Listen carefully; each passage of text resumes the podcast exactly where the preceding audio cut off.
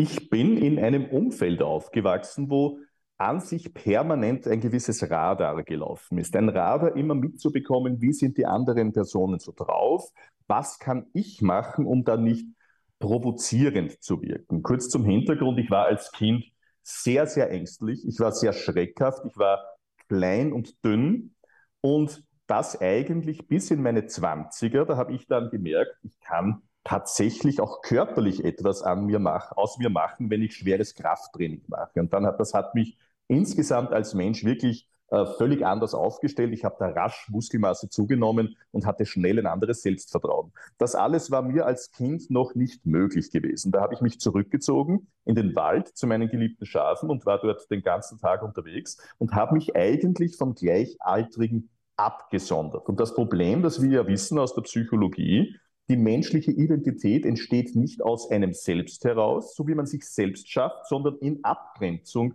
und Vergleich zu anderen. Und das hatte ich eben äh, damals nicht. Und da hat sich bei mir, das war auch im Umfeld so, wo ich aufgewachsen bin, auf dem Lande, herausgestellt, mit meinem Verstand kann ich es zu etwas bringen. Da kann ich ein wertvoller Mensch sein.